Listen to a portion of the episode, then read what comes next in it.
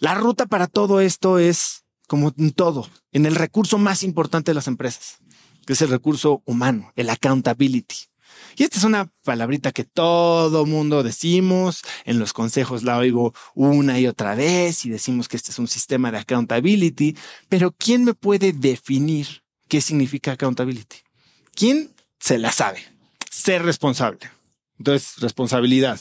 ¿Qué más? Adueñarte. Accountability, adueñarte. ¿Qué más? Ejecutar. Ok, ¿qué más? Ser íntegro. Perfecto. ¿Qué más? Seguimiento. Seguimiento, coherencia, todo eso puede ser. La realidad es que el accountability es una palabra sumamente flexible, sumamente plástica. Si tú fijas, si tú buscas la diferencia entre accountability y responsibility, que es en las cosas en las que más, digamos, se, se relacionan, hay 56 millones de resultados.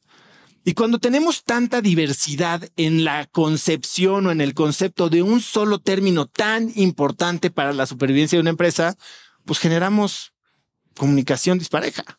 Generamos 56 millones de historias. Oye, hay que ser accountable, perfecto.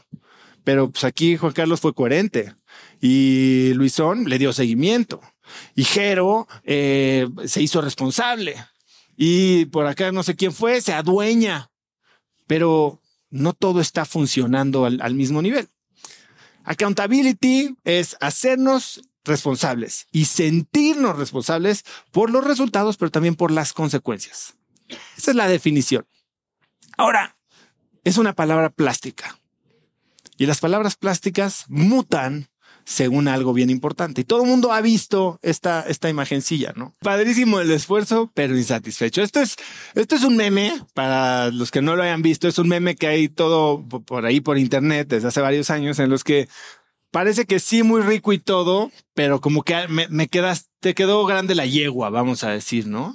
Eh, me quedaste cortito, no sé cómo diría Shakira ahora en sus canciones, pero la realidad es que para entender esta, a esta imagen y lo que le da tanto poder a este meme es que le falta una cosa. Contexto. A ver, este meme de dos no sé qué sean que acaban de echarse un revolcón no tiene nada que ver con eso. Esta es una caricatura de, de ositos o cerditos hormigueros de ocho años que están platicando sobre ir a la, posada o al, al, show de la escuela. Y este güey está tratando de ponerse sus pantalones y está con su hermana o su prima. Y entonces mete la panza y de repente le dice, ah, me queda. Y se va a la escuela. No tiene nada que ver. Pero nosotros le damos el contexto que nosotros queremos y en base a ese contexto, entonces termina cobrando una vida totalmente diferente esta palabra, este concepto que dijimos que es tan poderoso.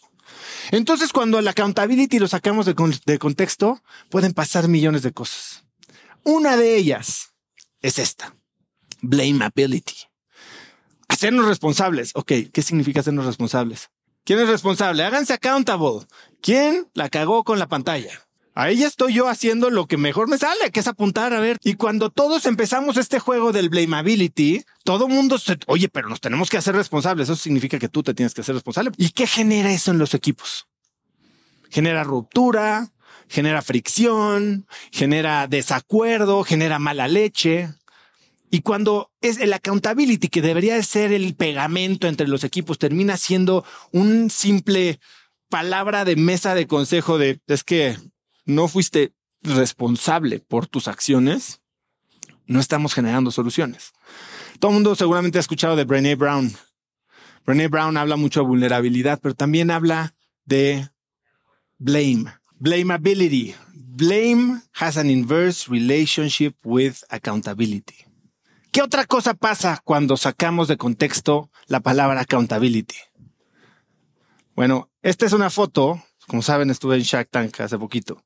Y esta es una de las discusiones más acaloradas que tuve con el mejor Shark de todo el panel. Y estábamos hablando sobre un emprendedor o un grupo de emprendedores que se acercaron a pedir una inversión. Esta es una empresa de tecnología con un modelo de negocio que yo ya conocía, con una evaluación pues, del tipo de, de las startups, cuatro millones de dólares. A mucha gente los espantó el tema de la evaluación. A mí no.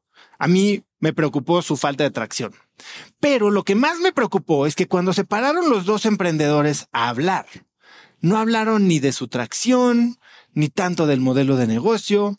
Me empezaron a platicar sobre todos los premios que habían recibido, sobre todas las aceleradoras en las que habían estado, y eso básicamente les daba la señal de que estaban por buen camino. Y eso pasa muchísimo. Cuando creemos que estamos hablando de accountability, probablemente estamos hablando de otra cosa completamente diferente que es accountability. Y nos ponemos a medir por medir y a presumir por presumir sin entender cuál es el verdadero meollo del asunto, cuál es la métrica, cuál es la palanca que verdaderamente mueve nuestro modelo, nuestro negocio hacia adelante. Y fui bastante vocal porque Nati y yo hemos estado en nueve aceleradoras de negocio.